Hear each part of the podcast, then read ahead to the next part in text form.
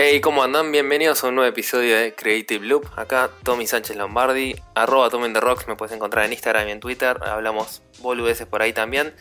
Pero hoy yo voy a estar relajado, estoy medio cansado, arrancó la semana. Estoy tomando un té relajado y voy a tener una charla con Vicky Wareski, que es UX Product Designer y a la vez también es streamer. Me parece muy interesante ese mix.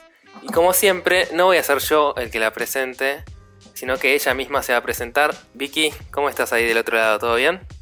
Hola Tommy, ¿qué onda? Todo tranqui, por suerte. Eh, bueno, nada, hola a todos, ¿cómo están? Eh, soy Vicky, eh, diseño de productos de software y en mi tiempo libre juego jueguitos muy mal, eh, pero al menos soy divertida. Así que si quieren verme lo pueden hacer. ¿Y cómo, cómo se conjugan estos dos mundos? Esta, esta entrevista va a estar como medio pimponeando entre estos dos universos. ¿Cómo, cómo conjugas estas dos, estas dos ramas, digamos? ¿Se, se juntan en algún lado en tu, en tu trabajo del día a día? ¿Puedes mezclar lo otro o al revés? Eh, a ver, es un poco raro. Mirarme a mí haciendo stream es un poco verme jugar muy mal y verme también un poco criticar la UX de absolutamente todo lo que estoy tocando.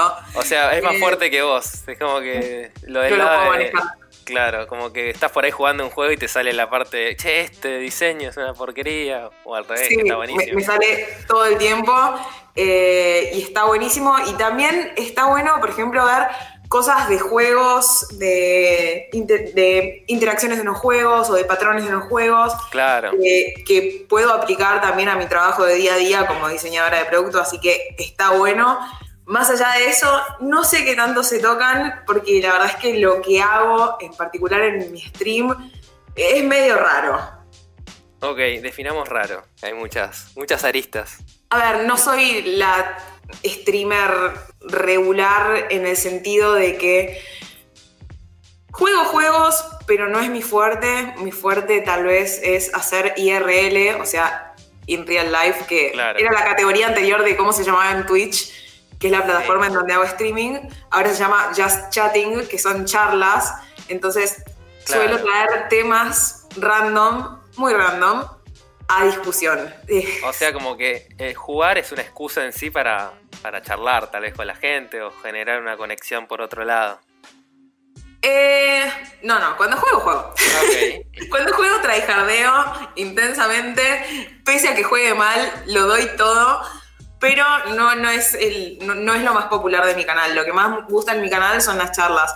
Hablo de, hablo de todo, hablo de, a veces hablo de UX, a veces hablo de políticas de género, eh, hablo mucho de feminismo, hablo mucho de política y después Claro. hablo mucho de, no sé, desde sexualidad hasta lanzamientos de videojuegos o Claro, claro. teorías conspirativas, es un tema que gusta mucho. sí, sí, banco, banco de ese tema. Eh, o sea, vas hablando un poco de lo que pinte, lo que tengas ganas de charlar ese día o vas viendo con la gente. Igual para, yo quiero llevarte al principio de todo esto, porque es como que después vamos a volver igual.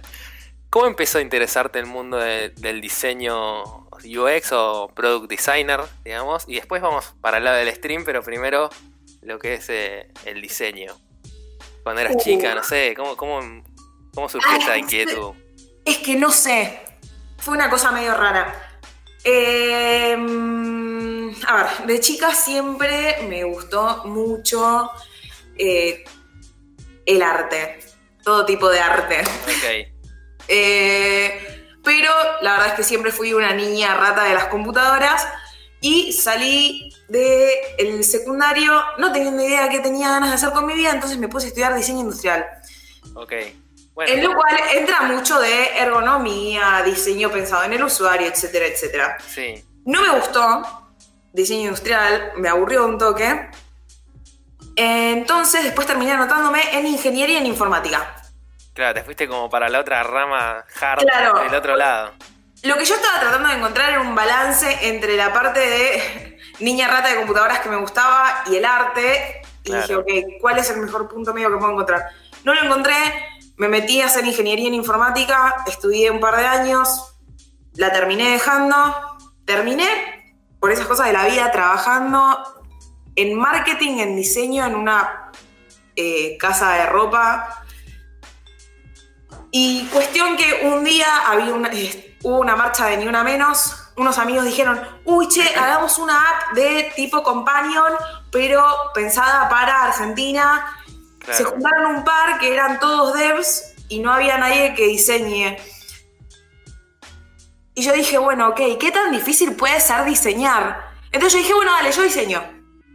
Te tiraste la pileta de una. En una noche me bajé Sketch, aprendí a usarlo, me comí todos los tutoriales, al día siguiente tenía un prototipo armado. Genial.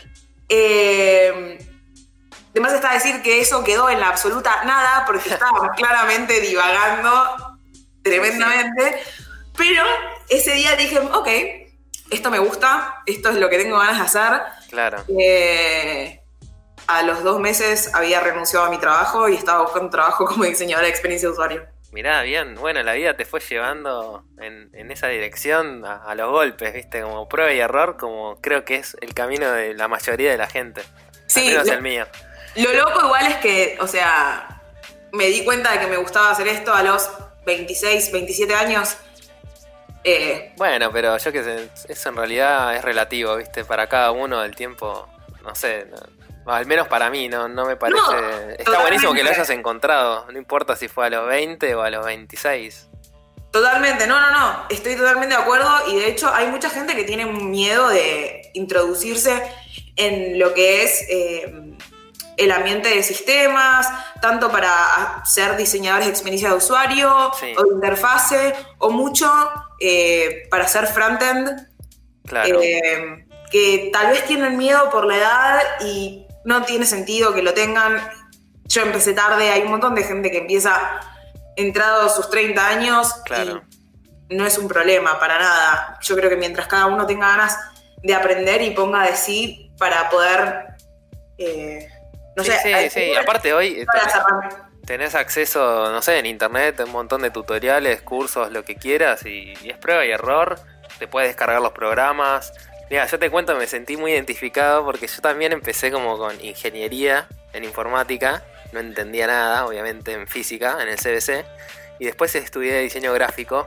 Y después, o sea, yo cuando, cuando empecé mi, camino en diseño gráfico, empecé en lo que es, eh, quería hacer diseño editorial, porque bueno, también por mi edad, en ese momento lo que era computación y todo eso, a mí me encantaba, pero no es lo que soy, ¿viste? Y, la vida me fue llevando a hacer diseño UX hoy. Pero fue también así, viste, como que fui a los golpes, descubriendo qué es lo que me gustaba.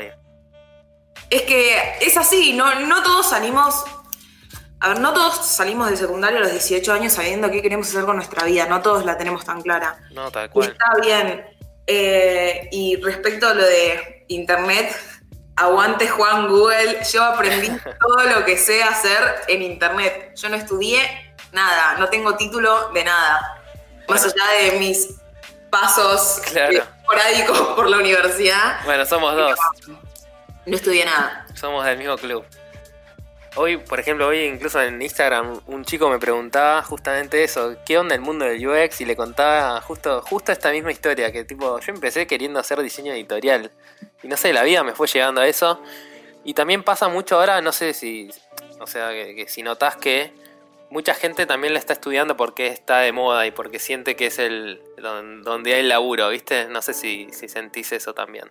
No sé si es un tema que, de moda, sino que creo que en el mercado hoy hay mucha demanda de diseñadores de experiencia de usuario y no hay suficiente gente para cubrir esos puestos. Mismo pasa con desarrolladores. Hay un déficit de desarrolladores. Hay más puestos que gente que esté trabajando en eso o gente con el seniority necesario para lo que el mercado está requiriendo. También creo que hay eh, muchas eh, malas, no, sé si concepciones, pero hay un error de parte de los, las búsquedas laborales que ponen UX en un título. Estamos buscando UX designers y en realidad quieren a alguien que haga banners. Eh, claro. eso es un tema, pero sí creo que es un mercado que está empezando a crecer mucho, sobre todo acá en Argentina. Hace no muchos años que está surgiendo esta necesidad de eh, desarrollar teniendo en cuenta no solo el negocio, sino al usuario. Tal cual. Entonces, recién está como moviéndose todo. eh, eh, Es una profesión joven también, porque es como que yo siento, a mí me pasa como diseñador, como en- inicié como diseñador gráfico, y hay muchos, yo siento que diseñadores que se fueron volcando para este mundo y explorando a ver qué onda, y, y que las empresas también están entendiendo cuál es el rol y por qué es importante tener a- al usuario como, como central en nuestras herramientas o soluciones, ¿viste? Como que es todo bastante nuevo, ah, ¿viste? Para, para el común de las empresas. Sí, totalmente. eh, sobre todo acá en Argentina. Eh, capaz los tiempos en otros países, Estados Unidos, Sí, tal sí. vez algunos países europeos como Berlín, que tiene un hub tecnológico un poco tal vez más avanzado o Claro, sí, como que en Latinoamérica todo, viste, llega más tarde. Sí, se entiende. Sí, eh, pero nada, creo que es. La verdad es que el trabajo de, de experiencia de usuario y diseño de producto de software es súper interesante y cualquiera que le interesa un poco eh, leyendo en internet puede aprender. Hay un montón de cursos. Están empezando a haber eh, cada vez más eh, cursos presenciales, no solamente online. Eh, de hecho, hay uno en la UTN, hay una diplomatura, hay varias tecnicaturas o cursos con diplomas. Sí, sí, sí, tal No cual. quiero decir nombres porque no quiero No, pero bueno, hay, hay, hay muchas formas Pero, y, y está, es un campo muy abierto, que se está abriendo Sí. cada vez más. Sí, y encima lo copado que tiene eh, experiencia de usuario y producto de software es que dentro de experiencia de usuario hay un montón de cosas para hacer. No es que solamente eh, haces una cosa, no es que solamente diseñas eh, o haces wireframes o lo que sea. Hay de todo. Puedes hacer copywriting, puedes hacer user research, puedes hacer solamente user interface, puedes hacer interaction design, Tal cual. puedes hacer Sí, de sí. todo. A mí me pasa que-. Al arrancar como en una empresa más chica, viste, y ahora, bueno, estar en una empresa un poco más grande y como, no sé, ir como el recorrido que uno, que uno lleva, me, me, me copó mucho haber arrancado en un lugar donde no había nadie haciendo más que yo. Entonces tuve que aprender a hacer todo, ¿viste? Y eso también Bueno. me divierte, ¿viste? Vas rotando de cosas, no es que haces siempre lo mismo. Sí, totalmente. Bueno, a mí me pasó, eh, me pasó en mis primeros trabajos como eh, diseñadora, eh, que era la única, era la lead, era la todo. Sí, el gurú. el- experiencia el- menos mil. Tal cual, el gurú de experiencia de usuario porque es el único que hay. A mí me Claro. pasaba eso. Y era bueno, Eh. Así que era bueno aprender a los ponchazos cómo se hace esto. No tengo idea, vamos a ver en Google y A así full. aprendes. A Te full. equivocás un montón. Lo bueno es que particularmente en experiencia de usuario, equivocarte te hace aprender un montón. Tal cual. Sí, Porque como en User Experience todo tiene que estar justificado, todo, absolutamente cada decisión que tomes, por qué pones un botón 5 milímetros más allá, por qué haces que esto sea eh, deslizar y no sea un drop down, exacto. todo tiene que estar justificado, entonces equivocarse cuando estás diseñando está bueno porque aprendes de tus errores constantemente y lo podés implementar más adelante. Tal cual. E incluso en las pruebas de usuario después te das cuenta que pusiste, no sé, un drop down y al final no, el usuario, viste, no, no sé, no se, no se termina de entender con esa interfaz y lo cambiás, no sé. es Totalmente. Parte del camino. Che, Vicky, y ahora hablemos un poco de, también de, del stream. ¿Cómo, o sea, cómo empezó tu interés por eh, el stream? Porque también es algo relativamente nuevo. A ver, siempre me gustó mucho jugar videojuegos. eh, si bien nunca fui muy dada para los jueguitos, eh, siempre me divirtió muchísimo. Claro. Allá por el 2011-12 estaba en un grupo de Facebook que se llamaba Los Manijas del LOL. Ok. Éramos un grupo de niños rata que jugábamos League of Legends todo el día. Sí. Eh, y en ese momento, Justin TV haciendo el cambio de marca a Twitch. Eh, y empezamos a hacer torneos en el grupo entre nosotros. Y los dueños del grupo empezaron a decir, bueno, hagamos torneos entre nosotros, pero los streameamos en esta plataforma que es de gaming. Eh, y empezaron a hacer streams. Y ese fue como mi primer acercamiento con Claro. Twitch. Eh, y ahí empecé a mirar. Eh, Claro, a mirar streamers que jugaban a- al LOL, ¿me decías? sí, que jugaban League of Legends. Después, más adelante, empecé a ver a PewDiePie, que es un youtuber, Sí. que en ese entonces eh, jugaba muchos juegos de terror. Eh, y nada, 2015, 2016, tengo mi primer compu a todo trapo, Claro. Que me podía correr juegos bien, que tenía ancho de banda suficiente. Y dije, bueno, voy a probar qué onda. Hice stream dos veces, nunca más. Y después, eh, fast forward, 2018, entré en una depresión muy, muy heavy. eh, y estaba. Siempre fui una persona bastante como solitaria dentro de todo. Claro. Eh, tengo amigos, me gustaba hacer cosas, pero siempre disfruté mucho de estar sola en mi casa. Claro. Y con la depresión, bueno, eso se intensificó un toque bastante. Sí. Eh, entonces, nada, para sentirme un poco menos sola, supongo, eh, empecé a streamear jugando Overwatch Ujú. y... Y nada, y ahí arrancó un poco la, Sí, la, la bola de nieve, digamos. Sí, y nada, en realidad como que mi idea no era más que que me Pasar miren mis amigos Claro. y pasar el rato y no sé, de repente Claro. empezó a caer gente y, y al parecer como soy medio tontita y cuando juego también soy bastante graciosa porque me enojo un montón. Claro. Se enganchó. Yo empecé a hacer stream en julio del año pasado, hace recién un año y un mes que estoy Sí. haciendo. Pero lo que me empezó a dar un poco más de llegada fue que en agosto del año pasado hice una transmisión en vivo de toda eh, la sesión en diputades de eh, la... Lo del aborto. Sí, Ok. de... Qué raro, perdón, ¿eh? Como qué raro como que por stream que hayas hecho eso y eso, no sé, como viste, como uno siempre lo que uno linkea al mundo de Twitch o a stream es los videojuegos. Claro, Es, es como loco, ¿no? Sí, hoy por hoy, eh, bueno, antes Twitch sí era una plataforma que era 100% gaming. Hoy Claro. en día ya no es más así, entonces me pareció copado usar una plataforma como Twitch, donde sobre todo hay mucho público eh, Masculino.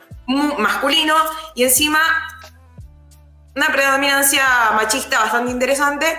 Entonces dije, bueno, vamos a usar esta herramienta para hablar de este tema que no creo que se esté hablando en este lugar en particular. Claro. Y la verdad es que más allá de algún que otro comentario mala onda, eh, fue súper bien recibido y un montón de gente me empezó a mirar a partir de eso. Y bueno, nada, de a poquito eh, empecé creciendo y sigo siendo una streamer chica, pero me gusta lo que hago, lo disfruto. Claro.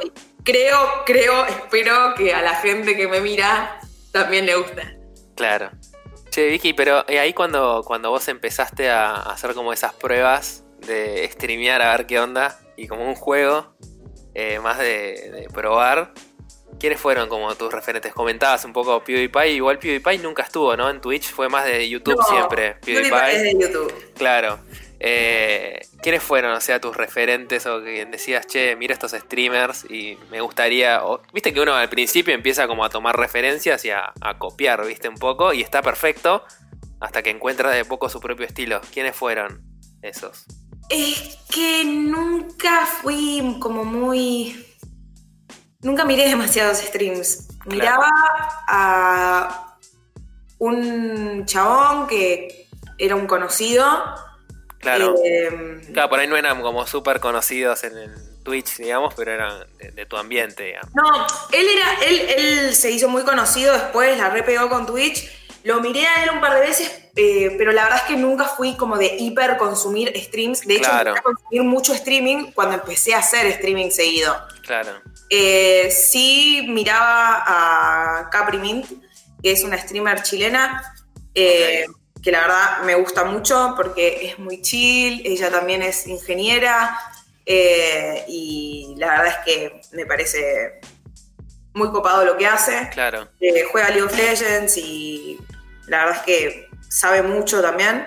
de esports y nada, pero la verdad es que empecé a mirar mucho más streamers ya habiendo empezado a hacer yo streaming. Claro. Eh, sí miraba mucho en su momento a Ninja, eh, a Myth, que también es un jugador ninja, bueno, es el Sí, pro player más famoso de Fortnite. Sí, que ahora se Eh, pasó a Mixer. Ahora se pasó a Mixer. También miraba mucho a Myth, que también era un jugador de Fortnite muy gracioso. Claro. Y. mm, ¿Va siguiendo como la tendencia? Che, ahora Fortnite te está dando bien. O Minecraft, que ahora volvió Minecraft. Y Minecraft. Bueno, lo está ahí. lo está fogoneando. Sí, sí. Pero, ¿qué onda? ¿Seguís estas tendencias? ¿Estás mirando lo que hace el resto? ¿O decís, Cero. todo bien, a mí juego y me huevo? No, no, no. A ver, para que te des una idea, estoy jugando por tercera vez, segunda vez en stream al Doom, porque Claro. ya lo jugué, ya me vieron jugarlo y lo quiero jugar de nuevo y lo juego de nuevo, a mí no me importa. Claro. O sea, no, no, no, va siguiendo esas tendencias o, che, lo que da más views o lo que... No, al principio sí, como que me puse a jugar Fortnite y qué sé yo, pero después me di cuenta que no, no rendía, tipo, la verdad es que hay gente a la que le rinde hacer eso y me parece que está buenísimo. A mí personalmente no me rinde porque si tengo que estar haciendo un streaming 8 horas, 10 horas, 12 horas y estoy jugando algo que no disfruto o estoy hablando de algo que no me interesa, es mucho más difícil eh, No, obvio, tenés que hacer lo que te gusta. Sí, si estás Sí. haciendo algo que no te gusta y encima, no sé, la estás pasando no tan bien, digamos, porque por ahí no la pasás mal, pero Claro, mejor no. hacer algo que te divierta. A ver, yo juego Tetris. claro. Yo juego Tetris en stream. Puedo jugar Tetris 3 horas. El otro día hice un stream de 11, 12 horas. Y jugué tanto Tetris que me empezaron a llorar los ojos porque se me irritaron. Porque cuando juego Tetris no pestañeo. Claro. Entonces me empiezan a resecar los ojos. ¿Jugabas al Tetris ese 99 que es tipo Battle Royale o al Tetris Tetris? No, ninguno. Estoy jugando Tetris Effect, que es un juego que salió. eh, ¿Cuándo fue? A principio de año para PS4 y ahora salió el mes pasado en PC. Está en el Epic Store. Eh, es, no es un Tetris normal. Eh, bueno, en cada versión de Tetris la física del Tetris va cambiando. Claro. Eh, pero este particularmente es, real- es- una experiencia audiovisual fantástica. Tenés un modo journey que tenés distintos niveles a completar y una vez que completas el modo journey te desbloquea otras opciones de juego. Eh, Claro. Pero cada nivel tiene una estética y una música distinta que va cambiando a medida que vos vas eh, Vas avanzando. jugando eh, en un mismo nivel podés hacer combos y juntar como puntos para hacer un bonus y eso va haciendo que la música cambie y que sube el ritmo y Claro, claro. Tiene todo un tema muy bueno. todo visual y también de, de parte audiovisual, digamos. Sí, es fantástico y también está en. se puede jugar en VR y la verdad es que es fantástico, increíble. Vos decís, ¿qué tanto puede innovar un nuevo juego de Tetris, no? 35 años y siguen saliendo Tetris. Y realmente, para mí el Tetris Effect es un juego que vale cada centavo. Claro.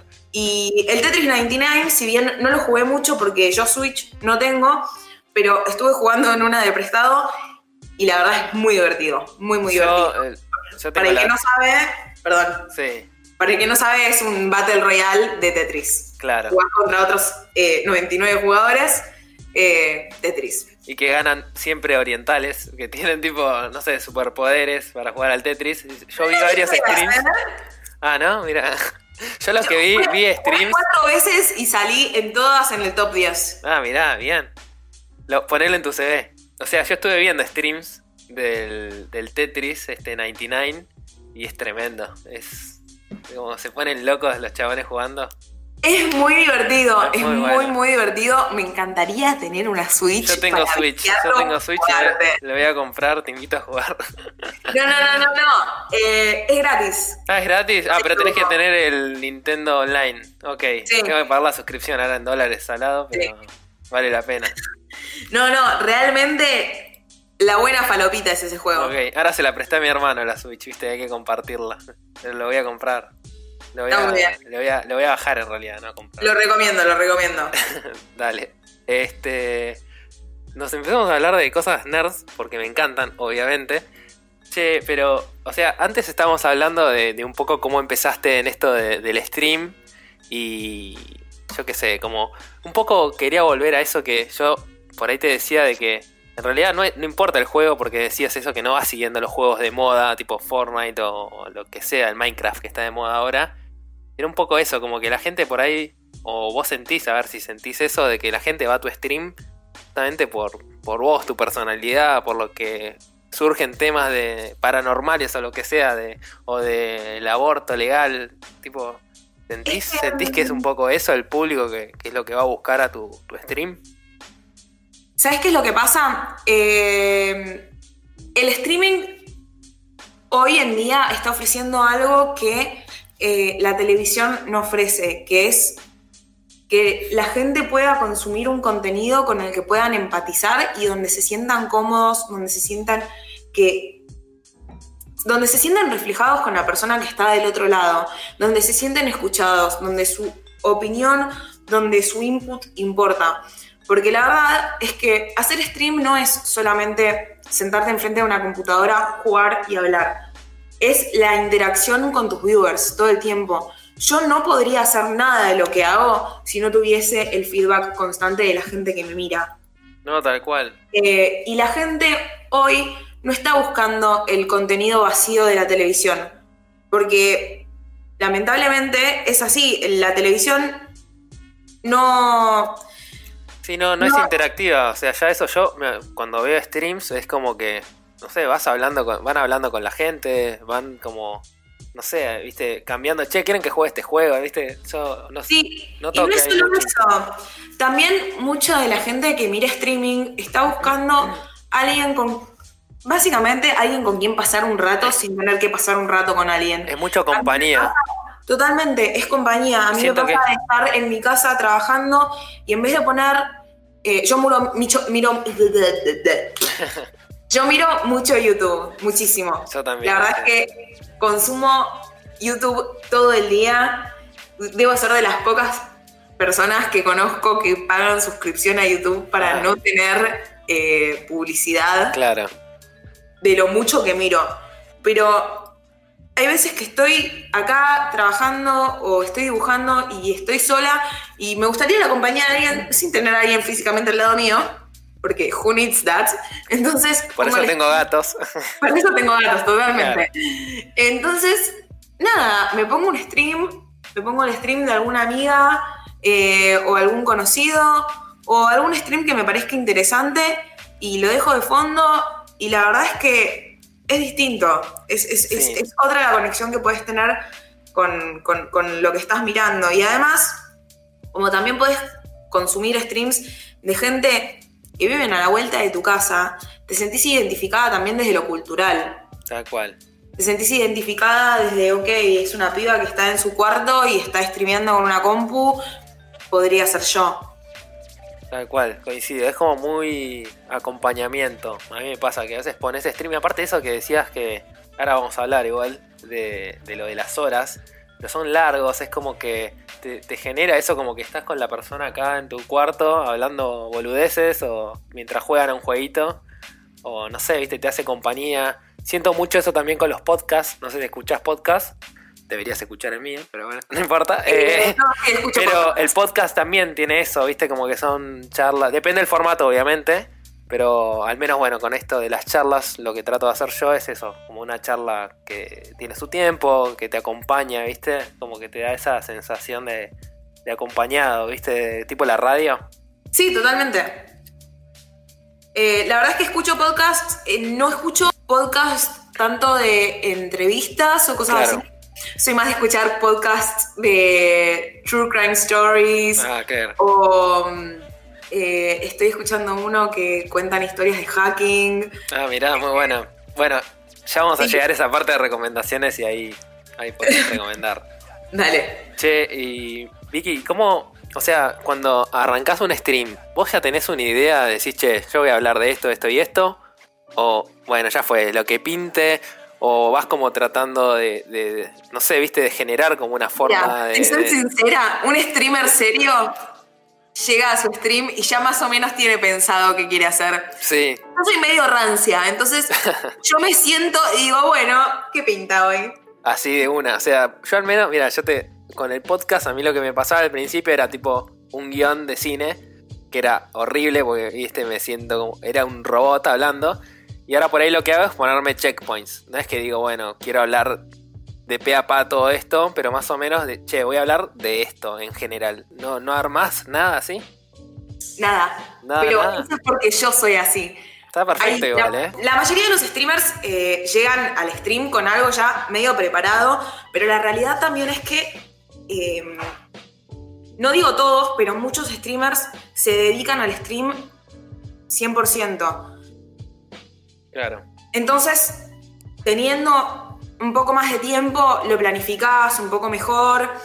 eh, Sí, te entiendo, es como que yo también- cuando trabajaba desde casa y estaba haciendo más freelance, la verdad es que sí planificaba un poco más lo que hacía. Eh, está bueno, sobre todo para intentar no repetir temas si estás haciendo charlas eh, o para más o menos hacer algo un poco más variado. Claro.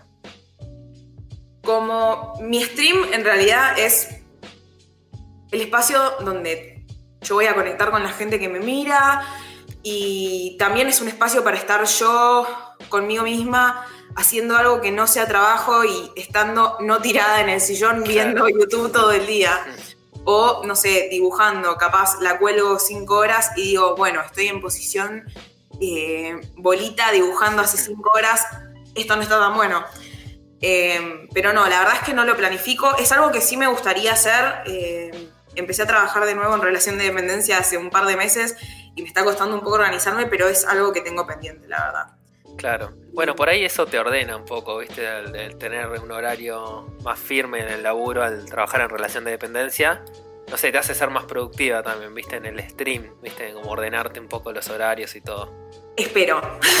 Ojalá. Objetivo Por favor. 2019. Eh, no, pero mm, no, la verdad es que no, no, no soy de planificar qué es lo que hago. Y también eso es algo que tengo muy en claro que intento de hacer que mi stream sea lo menos un negocio posible.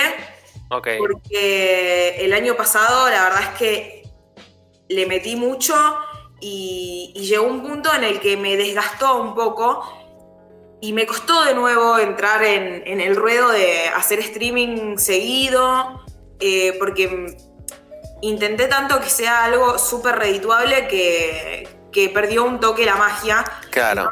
Ahora estoy en esa de decir, bueno, lo que... Porque a ver, al final del día el stream también es un trabajo, ¿eh? Eh, no es que es solamente Sí, tal de cual. videojuegos. Tal O cual. sea, uno Muchas lo hace pensando siempre en algún día poder hacer eh, algún rédito de esto, más allá de la satisfacción personal que te genera hacer streaming, porque realmente está. Eh, pero siempre pensás en decir, bueno, ¿cómo, cómo monetizo esto? Claro. Trato Sí. de que afecte lo menos posible, pero siempre está ahí. Claro, no, no, seguro. Dos puntos acá que.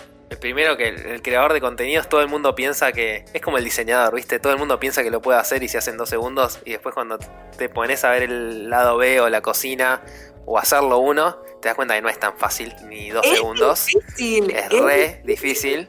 ¿Vos sabés lo Eh, difícil que es estar jugando Counter Strike tratando de meter un headshot que no te lo metan a vos, hablando con el chat, Sí. no ignorando a la gente y tratando de hablar? Porque, a No, ver, no, seguro. vos estás en un stream, ¿no? Una persona nueva, que no tiene viewers, que no tiene un- un- una comunidad armada. Entras a un stream, en el chat no interactúa nadie. Y vos tenés que estar hablando, porque si yo entro a un stream y la Sí, persona está mirando la pantalla, a mí no me dan ganas de quedarme. No me Obvio. dan ganas de interactuar con esa persona. Entonces, los primeros meses son un toque, bueno, estoy hablando con nadie. Estoy hablando sola, claro. Estoy hablando sola como un hongo a la nada. Bueno, en realidad- Nadie me contesta, pero es lo que hay que hacer. Y tenés que estar cambiando de escena y fijarte la música y que el micrófono y que la luz y todo haciendo todo al mismo tiempo. Tal cual. Es un montón. Ahí, Vicky, y esto viene algo que quería preguntar, como, ¿por qué, ¿por qué stream y no tipo, a mí, yo te digo, porque yo grabo tipo podcast y ahora estoy también haciendo algunos videos en YouTube y eso, pero siempre es offline, tipo, yo tengo la seguridad de que ahora pauso y sigo grabando otro día o tipo me equivoco, grabo de nuevo, yo me edito a mí mismo, tengo esa red de seguridad, ¿viste? Sí. Vos no lo tenés. ¿Qué- No. O sea, yo creo que digo poner un vivo es como que no, viste, Lo- me, costaría un montón. Obviamente que después es un ejercicio que lo vas haciendo y vas acostumbrándote y ya después te chupa un huevo todo. Pero ¿cómo- por, por qué stream? Arrancaste como tirándote, viste, la pileta, yo o yo lo siento así, por ahí no. De una, viste, como ex- exposición total. Sí, eh, es un toque exposición total. La verdad es que le abrís la puerta de tu casa a la gente que te está mirando del otro lado. Porque vos le estás abriendo la puerta de tu casa. Sí, sí, aparte, pero es sin, edición, o sea, es como que, no sé, cualquier cosa, no sé, ¿qué haces? Salís del aire. Y sí, y capaz estoy streameando y me tengo que levantar y me voy a echar un cloro. Ok. Ok. Mira, Maneja, maneja otros códigos el mundo del stream también, ¿viste? Es como. ¿Y, ¿y por qué fue stream? Tipo, y no otro. Tipo decir, che, hago videos primero a ver qué onda y después de último voy probando a hacer algún stream. porque, era primero lo que conocía. eh, porque yo lo que estaba buscando era sentirme menos sola. Claro. Entonces estaba buscando una interacción con alguien. Sí, sí, sí. Eh, lo, lo que charlábamos antes. Sí, y la verdad es que subir un video en YouTube no me garantiza esa interacción, más allá Claro. de los comentarios que me puedan dejar. Eh, A mí igual, ponele, siendo, digamos, en espejo un poco, este podcast inició un poco en eso también. Son momentos donde uno por ahí necesitaba la- hablar cosas, ¿viste? O sacar cosas. Y yo igual, ahí por ahí mi búsqueda era, no me importa si me está escuchando alguien o no, es como que es mi, forma de catarsis un poco, de sacar de la cabeza o ocupar momentos en, en algo creativo. Este, Claro. Igual te entiendo perfecto, es como que, igual lo que decías antes de que al principio el stream tenés cero views, es como que estás hablando con vos mismo.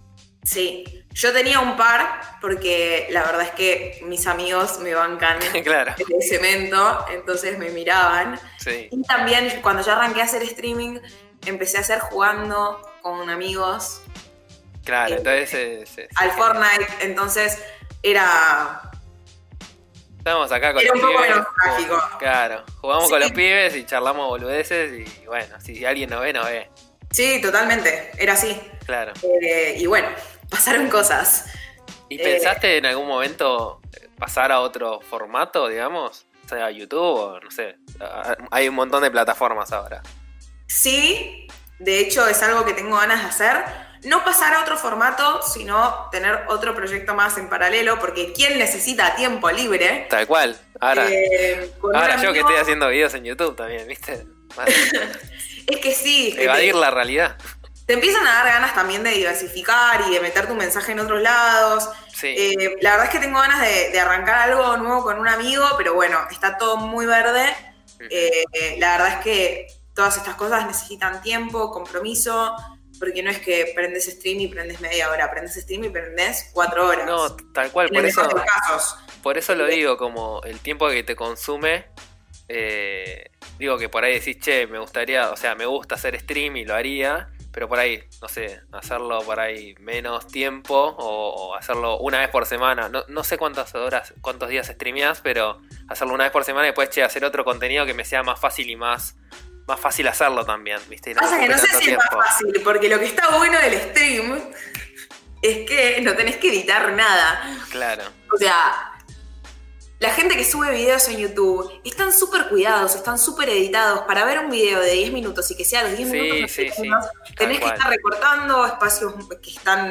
eh, estás callado o que no son divertidos.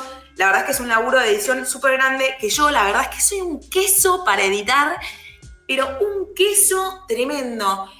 Y la gente que mira mi stream, lo que pueden hacer en la plataforma de Twitch es hacer clips de tus vivos. Entonces pueden Sí. hacer recortecitos de cosas que van pasando en tu stream.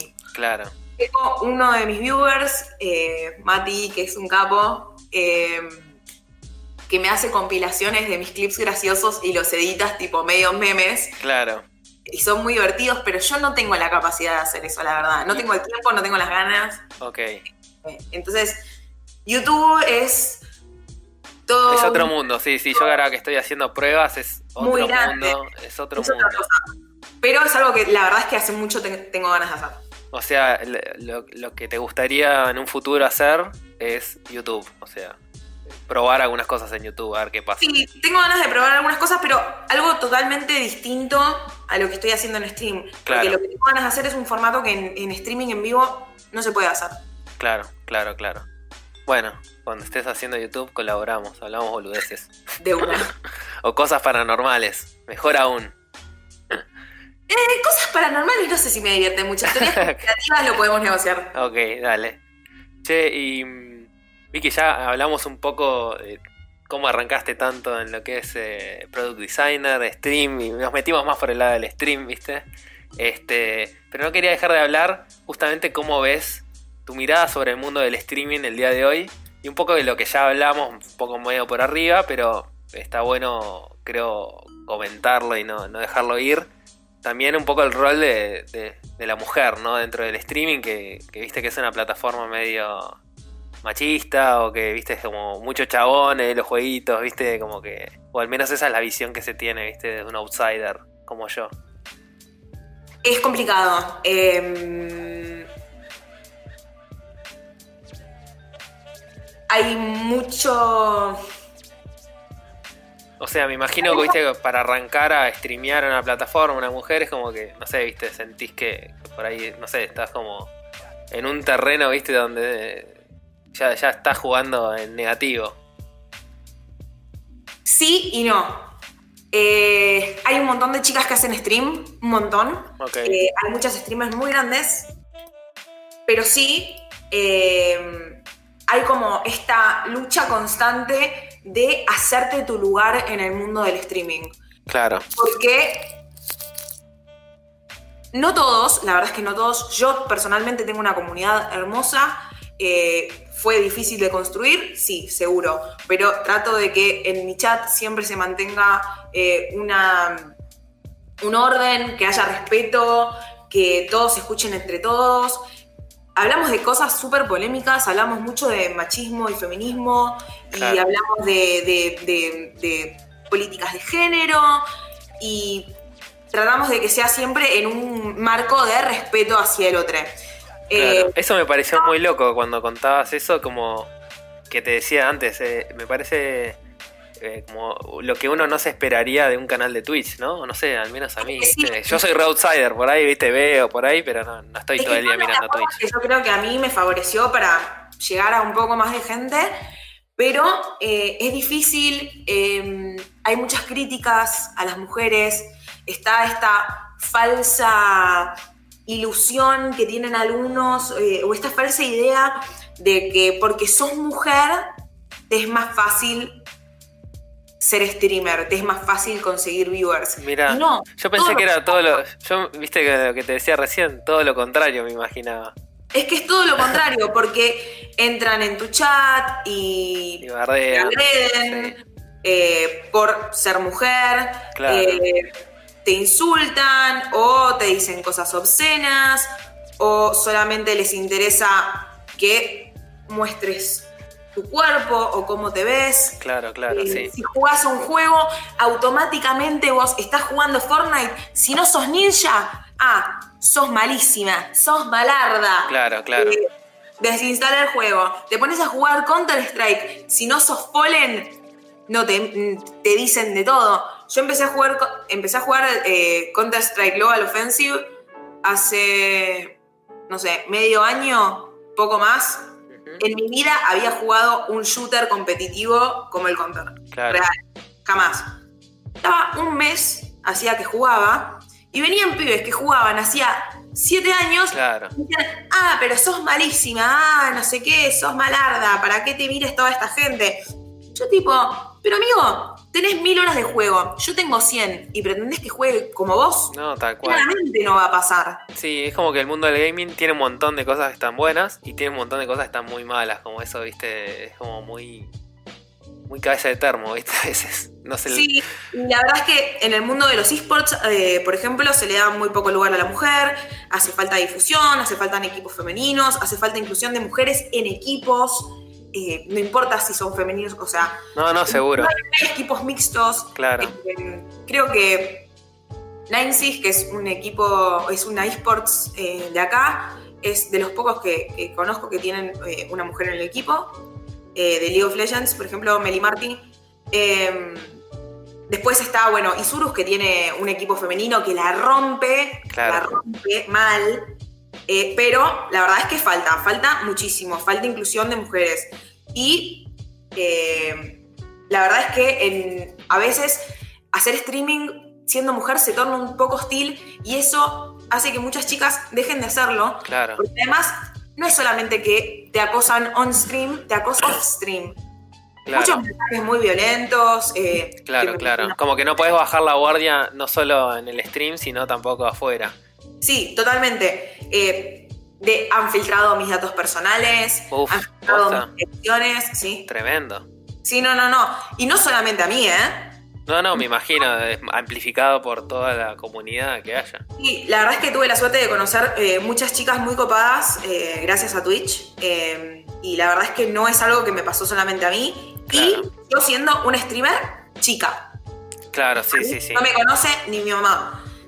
Estamos hablando de chicas con muchos suscriptores, con muchos viewers, que la verdad es que es difícil, es, es muy difícil de Me manejar. imagino. Pero no todo el mundo es así, quiero hacer esa salvedad. La verdad es que hay mucha gente muy hermosa, hay mucha gente como uno también que mira stream. No todo es terrible, eh, pero sí la sobreexposición siendo mujer a veces es un poco complicada. ¿Qué creo yo?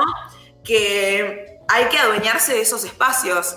Hay que dejar de, de- de- de pensar que Twitch es una plataforma de gaming para hombres. Claro. Porque no lo es. No lo Tal es cual. si no nos empezamos a adueñar como mujeres de esos espacios, nunca nos van a respetar y nunca vamos a ser eh, iguales en, en- en estas plataformas. Claro.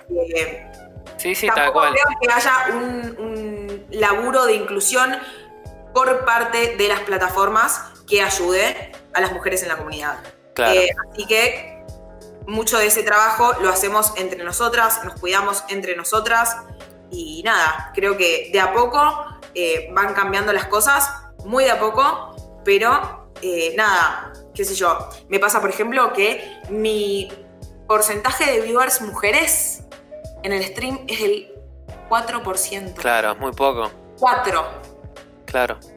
No, por eso a mí, Nada. Sí, sí, sí. Por eso a mí, cuando eh, charlamos para hacer, para hacer esta, esta entrevista o charlar un rato, eh, más allá de, obviamente, lo de, lo de UX y todo lo de la- parte esa, me interesaba mucho tu, tu faceta como streamer, porque al menos eh, es algo que, que yo, viste, no, no se ve tanto, lamentablemente. y por eso me interesaba mucho tu mirada y como charlar un poco sobre eso. Sí, la verdad es que hay, hay mucho para hacer, hay muchas oportunidades. eh, la mayoría de la gente no lo considera aún una profesión hecha y derecha. Sí, Ser streamer hoy en día puede ser una profesión. ¿Es más difícil en Argentina? Claro que sí, hay un montón de trabas eh, impositivas y por el dólar y por la cantidad de plata que te Sí. retiene tal vez la plataforma. claro. Eh, sí, igual. Además, conseguir acá eh, gente que te sponsoree no es fácil. No, no, tal eh, cual. Porque, claro, como es algo que está muy verde aún en Argentina, eh, cuesta, pero creo que eh, hay que empezarlo a tomar con más seriedad. Eh, de hecho, de a poco también está pasando que el formato tele está empezando a migrar hacia Sí. plataformas como Twitch. Como pasa, por ejemplo, con este canal eh, Ah, mira, tiene una tiene un, un canal en Twitch o en Mixer o lo que sea. canal- sí, es un canal que la idea de ellos es hacer 24 horas todo el día streaming Claro. con contenido eh, más eh, adaptado a Twitch, pero en un formato medio televisivo. Claro, Eh, hay que ver qué onda. Creo que no, no sé si, si es lo mejor, porque creo que lo que la gente entra a buscar a Twitch es otra cosa. Tal cual, sí. Pero eh, la verdad es que el streaming es, es lo que se viene y también no solamente a modo de entretenimiento, ¿eh? Hay mucha gente que streamea codeando, hay gente que streamea. A veces me miro un stream de Machine Learning. El otro día Ah, me mirá. hablando de Machine Learning. Bien ahí. Y ahí de una. Eh, Bueno, hoy le propuse a una conocida, che, ¿no querés dar un taller de ilustración vía Twitch? Te pones un link de PayPal y te donamos. Eh, así que sí, hay de todo, no es solo gaming. O sea que invitamos a la gente que por ahí está escuchando, que entró acá a escuchar esto y no, no conoce mucho del mundo del streaming y eso, como que tenés de todo, no es solo gaming y chicos jugando al Fortnite. Hay de todo. Lo que te venden a veces los medios, ¿viste? Que es, ah, el pibe juega al Fortnite, ninja, ¿viste? No, en, en Twitch hay de todo, es fantástico. Tenés creative, tenés gente haciendo arte, tenés gente dibujando, tenés gente cocinando, tenés gente haciendo talk shows, tenés gente tocando instrumentos, tenés productores que están armando beats en vivo. Hay un chabón que a mí me gusta mucho, que lo miro, que se llama Sushi Dragon, que es un chico que tiene, se hizo un montón de controladores eh, tipo MIDI. MIDI, claro, y hace música. No, pero música después tiene tipo bot- botones que activan escenas o efectos en las escenas. Ah, mirá. Es, Tremendo. hace toda una experiencia súper falopa, dependiendo de qué van hablando, si alguien dona o lo que Claro. sea. Y va creando unas escenas súper surreales en stream que están buenísimas. Eh, la verdad es que hay de todo, hay mucho para hacer y hay mucho para ver. Tal cual. Bueno, es un campo para creadores y también para, para gente que consume contenidos que está bueno, pruébenlo. Si todavía no, nunca se metieron en estas plataformas de streaming, desde acá recomendamos que investiguen. Totalmente. Che, Vicky, eh, charlamos un montón. Una. Este, porque, porque está interesante, porque está interesante, por eso, ¿viste? Pasa el tiempo rápido. Llegamos a una parte de la, de la charla que es las recomendaciones, en realidad una recomendación. Me gustaría que le recomiendes a la gente que está escuchando del otro lado, y a mí, ¿por qué no? Algo que te haya volado la cabeza este último tiempo. Una cosa, tipo un libro, una película, una serie, una banda, un canal de Twitch, eh, lo que sea. Algo eh, que ahora, en este momento, en este espacio-tiempo, te haya volado la cabeza. Algo que ahora, ahora en este espacio-tiempo me haya volado la cabeza. Viste que uno va cambiando. Puede ser que lo que te vuele la cabeza hoy, mañana decís, "Ah, es una cagada. Pero no importa. Eh, estoy muy manija leyendo mucho sobre deepfake. Uh, tremendo. Vi videos, son zarpados. Estoy obsesionada. Realmente me parece fascinante. Eh, para los que no saben lo que es deepfake, eh, básicamente es eh, con machine learning y bla bla bla. Hacen. Y computación, ¿viste? Claro, todo computación. ¿viste? Sí, sí, sí. Eh, Eh, Sí, que sacan como. eh, como copian la cara de alguien y se la ponen. Es lo que pasó con Obama en su momento, con los discursos, y ahora lo usan como para pelotudear en, en YouTube. Yo he visto varios videos que hacen imitaciones, por ejemplo, y le ponen la cara de Tom Cruise a un actor que hace como de Tom Cruise. Sí, claro. Con, lo que hacen es con, con Deep Learning, hacen videos que lo que hacen es tomar eh, expresiones y la cara de una persona y la ponen en el En cuerpo otra de persona, otra. exactamente. Eh, hay un montón de videos eh, que están buenísimos. Es, Es como que- lo que vienen usando en Hollywood cuando se muere. eh, Claro, cuando se muere Carrie. Fisher y todo eso. Claro, y necesitan eh, hacer escenas con esa persona que lamentablemente falleció. Necesitan Bueno, seguir juntando plata con gente muerta. Usan esta tecnología para eh, que sigan actuando pese a ya no estar aquí con nosotros. Pero sí, la verdad es que es- es- eso y eh, estoy muy metida también eh, con Machine Learning y Artificial Intelligence, pero aplicado a todo lo que son autos inteligentes. Mira, a todo lo que hace Tesla y muy lo que bueno. hace AI, que es de mm, George eh, Hotz, que es el chabón que en su momento hizo el primer jailbreak del iPhone, Mirá, muy copado. que es realmente un ser hermoso, que al igual que Elon Musk habla mucho de, de toda esta teoría de que vivimos en una simulación, etcétera, etcétera. Nada, la verdad es que me gusta mucho lo que es el chabón. Eh, y, y nada, estas- esas son las dos cosas como que, que realmente me tienen súper cautivado. ¿Y dónde, dónde pueden encontrar, no sé, si alguien que está escuchando dice, che, qué copado, me gustaría leer o mirar algo sobre eso? ¿Hay YouTube. algún portal o alguna canal de YouTube o algo que recomiendes para meterse en este mundillo? Bueno, eh, Coma AI tiene su canal de YouTube. eh, después a Elon Musk lo sigo en Twitter. Y Sí, a full. cualquier cosa sale también en, en sus canales de YouTube. Los miro. Tremenda la colaboración con PewDiePie que hizo hace poco. Lo amo, lo amo. Los amo. Amo a PewDiePie. Después miren también la entrevista que hizo en un podcast en...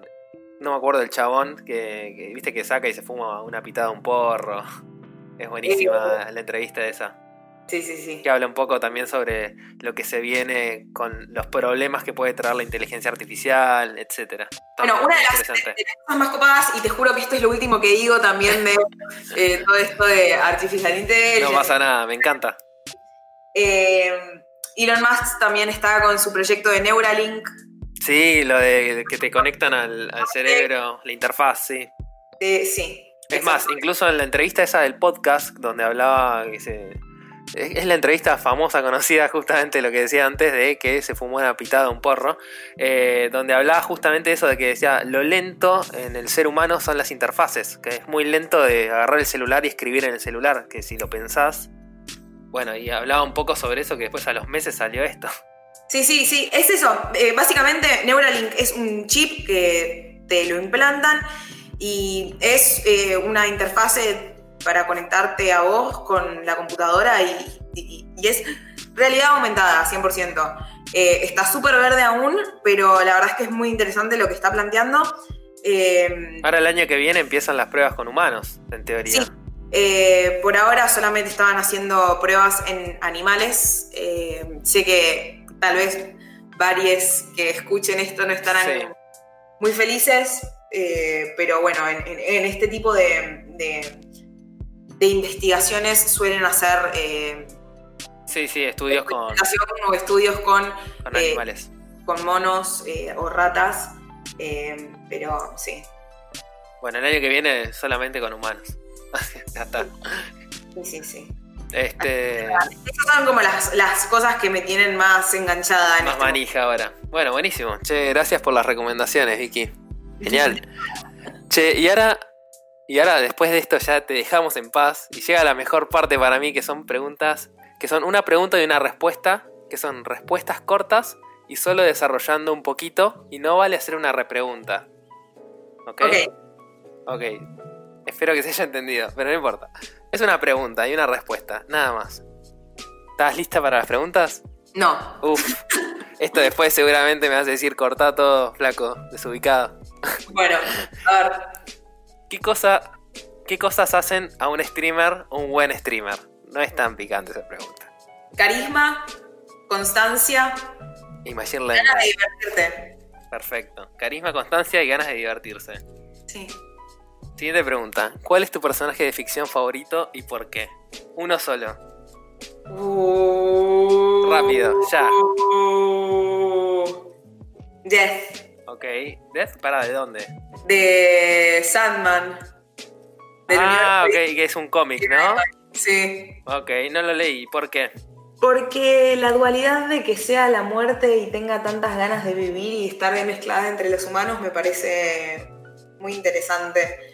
Y siendo eh, tan simpática y tan graciosa y tan optimista, siendo la muerte, eh, Sí. en contraposición a su hermano Dreams, que es Sandman, que es súper lúgubre y emo y Claro.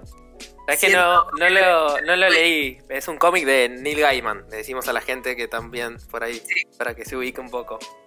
sí, sí, sí.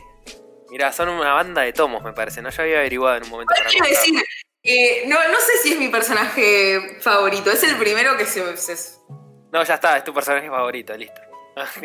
Maldita sea. En este momento. Bueno, después haremos otra charla y te hago de nuevo la pregunta a ver qué, qué respondes. Dale. Después, en tu día a día, una cosa que te haga muy bien y una cosa que te una cosa que hagas muy bien y una cosa que hagas muy mal. Bueno, una cosa que hago muy mal, llegar en horario a lugares. Ok, perfecto. No sé qué es llegar en hora. Nunca. A esta Yo- charla llegaste bien igual. No mientas. Ok, llegaste mal, pero avisaste, que es clave eso. Porque no importa para mí llegar tarde. Lo que importa es avisar. Yo siempre estoy llegando tarde. Tipo, yo ya estoy llegando tarde a cosas a las que ni siquiera sé que tengo que ir. En este momento, seguramente, si alguien está escuchando, no, está grabando el podcast, va a llegar tarde. llegando tarde a algún lado. Pedí disculpas por las dudas y listo. Sorry, perdón. Y ahora, a- algo que hagas muy bien. Algo que haga muy bien. Sí, en tu día a día, ¿eh? Uh, no sé qué hago bien. Ya sé qué hago bien. A ver, Voy a quedar mega rancia, pero no me importa no nada. importa. Armo los mejores cigarrillos armados del condado. Para mí es un ritual hermoso armarme un puchito mientras tengo los matecitos. No sé, los armo perfectos. Son hermosos. O sea, tu momento del día cuando llegás, viste, del día todo cansada, llueve afuera, viste. ¿Qué es eso? Armarte un cigarrillo con el mate y después Sí. pensar, bueno, ahora voy a ponerme a streamear. Esa es como tu, Sí. rutina ideal, digamos. Sí, pero no, no, o sea, armo muy bien los cigarrillos, realmente. Ok, vas a ser reconocida por eso. Claro, ya lo soy. Ok, Entre mis amigues. siguiente No. pregunta. Tengo otra más. Ah, ok, bien. Dale. No, bueno, no. Deja. no, dale, dale, dale. Tenés el espacio acá disponible. Eh, ¿Qué haces muy bien? ¿Otra cosa? Sí, A ver. ser graciosa. Tipo, tengo, te- tengo, tengo el skill para, para decir una sarta de pavadas una tras de la otra y, y entretener al resto, tal vez hasta con temas lúgubres. Está bien, bueno. Eh, lo usás para los, streams, o sea que, que Sí. bien ahí, hay que usarlo. Sí, sí, sí, sí, de una. Siguiente pregunta. ¿Qué mensaje mandarías ahora mismo y no te animás? ¿Cómo? ¿Qué mensaje mandarías ahora mismo? Un mensaje de WhatsApp, puede ser, lo que sea, y no te animás. Nunca no me animo a mandar algo. Ok, buena respuesta. No sé, o sea, si lo quiero hacer, lo hago. Perfecto. Genial. Siguiente pregunta. ¿Qué momento de tu vida te hizo un clic? Viste que hay momentos en nuestra vida que, no sé, es- puede ser bueno o puede ser malo, ¿eh? Tipo, que te sacude por lo bueno o por lo malo y te hacen un clic.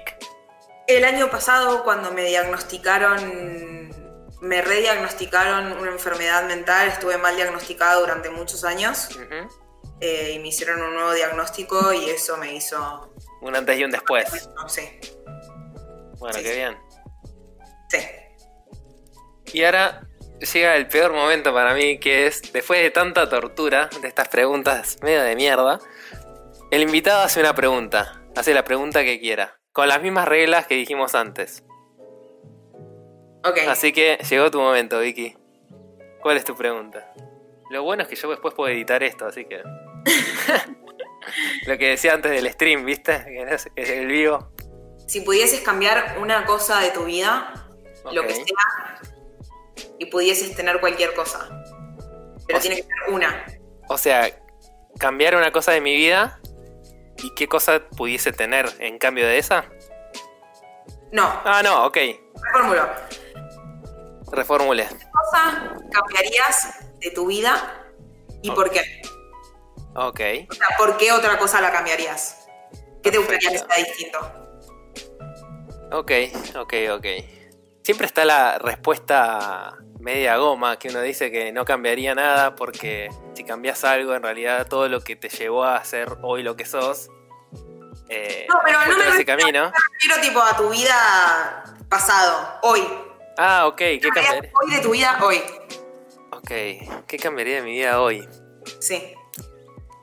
Qué buena pregunta, la puta madre. Cambiaría no pensar tanto, tal vez, las cosas. Aunque no, no pienso demasiado, como soy siempre de hacer y después, si me equivoco, voy reacomodando un poco. Pero a veces como que...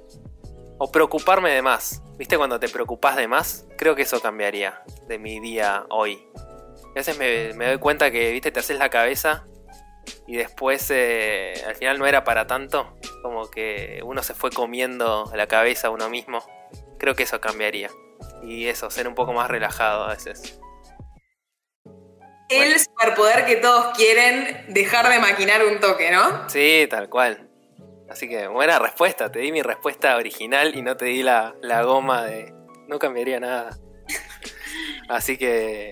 Todos cambiarían algo, o sea, eh, al, siempre algo, por más mínimo que sea, todos cambiaremos algo porque es Pero- creo que es nuestra naturaleza. Es la naturaleza del cambio, viste que mucho, a veces lo hablo un poco acá en el podcast, que es, tipo, uno es como que todo el tiempo dice, no, el cambio es, viste, como que le agarra miedo y como que se aferra a las cosas, pero el cambio es el, es el estado natural nuestro, todo el tiempo están cambiando las cosas, Sí, vos quieras o no quieras, y está bien, es parte de, de- de- de crecer, no sé, es parte del camino, cambiar. Es lo mismo que te decía, viste, cuando me decías, recomendame una cosa que hoy te esté rompiendo la cabeza. Por ahí mañana te parece una mierda, yo qué sé, o no sé, puede pasar, viste. Que, uno vaya cambiando. sí, sí, sí. Así que, bueno, Vicky, charlamos un montón de cosas. Una Ya bocha. te dejo de torturar con estas preguntas de mierda. No, para nada. Vicky, me encantó charlar con vos, que nos cuentes un poco de, de nada, cómo arrancaste, cómo seguís, cómo viene todo esto del streaming.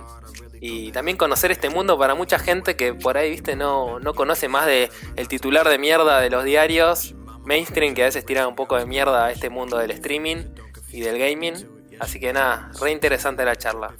Gracias. Eh, si me dejas un segundito de decir algo, eh, Sí, si obvio. estás escuchando, anímense a mirar eh, eh, algún stream de alguien. No tiene que ser el mío, puede ser el de cualquier otra persona. Eh, métanse. eh, son espacios que realmente necesitan de más mujeres, de verdad. Eh, Sí, de todos, de todos. la verdad es que hay, hay contenido para todos y, y no solo para que lo consuman, sino para que sean ustedes también eh, generadores de contenido. Tal cual. Y no se dejen llevar porque son plataformas tal vez que arrancaron siendo de videojuegos. Hay de todo, está buenísimo. Y también mismo tienen ganas de arrancar en el mundo de UX eh, o se quieren meter a hacer eh, desarrollo, programación. Háganlo, nunca es tarde. Eh, no son espacios de hombres. Hay que empezar a adueñarse de esos espacios y nunca es tarde. Tal cual, tal cual. Y de paso, Vicky, también decimos, decinos dónde la gente puede ir a ver tu contenido si, si nada, escucharon esta charla y dijeron, che, mira qué copada Vicky. Así que, ¿dónde puede ir a encontrarte tanto en Twitch como en redes sociales o todas Bueno, en? Twitch me pueden encontrar en twitch.tv barra glitchgirl. Ok. Como glitch en la Matrix. Sí. Glitchgirl. eh, y en Twitter y en Instagram como Vicky Wareschi. Dale, igual yo voy a dejar todo anotado acá en la descripción del podcast para que no se lo pierdan, viste que por ahí a veces queda, viste, queda como ahí perdido, entonces queda ahí anotadito todo. Sí, sí, encima Glitch Girl no, no es un nombre Claro. como- Pará, hay paréntesis. Mi lado, mi lado nerd sale. Hoy justo anunciaron que van a filmar una Matrix 4. Que Sí, está tipo con Keanu Reeves, tipo. ¿Sabes cuál es el problema? Matrix ya tiene dos películas de más. Tal cual, sí. Matrix 2 eh, Reloaded y la 3 no me acuerdo cómo se llamaba. Pero sí, es verdad. Pero bueno, viste que somos eh, fans de la nostalgia. ¿Qué va a hacer? Y no, hay, hay, que, hay que cortar con hacer remakes por los próximos mil años. Sí, sí, tal cual. Pero después siempre terminamos yendo. Y. Uf, empezamos a charlar de nuevo, Vicky. bueno, para. Te pongo en compromiso. Después tenemos que hacer otra una segunda charla. Para todo de cosas paranormales. Me lo decís acá para que no me pueda decir que no. ¿Viste? ¿Te das cuenta? Y no lo voy a editar. Bueno, Vicky, te agradezco mucho en serio por haberte copado por charlar. Charlamos un montón de cosas. En serio, muchísimas gracias. No, muchísimas gracias a vos por el espacio, de verdad. Bueno, gente, ustedes que están del otro lado, gracias por haber escuchado hasta acá. Si escuchaste hasta acá, te agradezco una banda. Y nada, mi nombre es Tommy Sánchez Lombardi, arroba Tommy on the Rocks en Instagram, en Twitter. Seguimos la charla por ahí, hablamos cosas interesantes, pelotudeces también, ¿por qué no? Y nada, gente, nos estamos viendo. Hagan cosas creativas. Adiós. Don't confuse it, nothing to it, yes you know. I'ma switch it, flip it and rip it for the niggas that's wicked. When they would no ticket for niggas who doodle and fidget. I'm a walking legend. Be a friend if you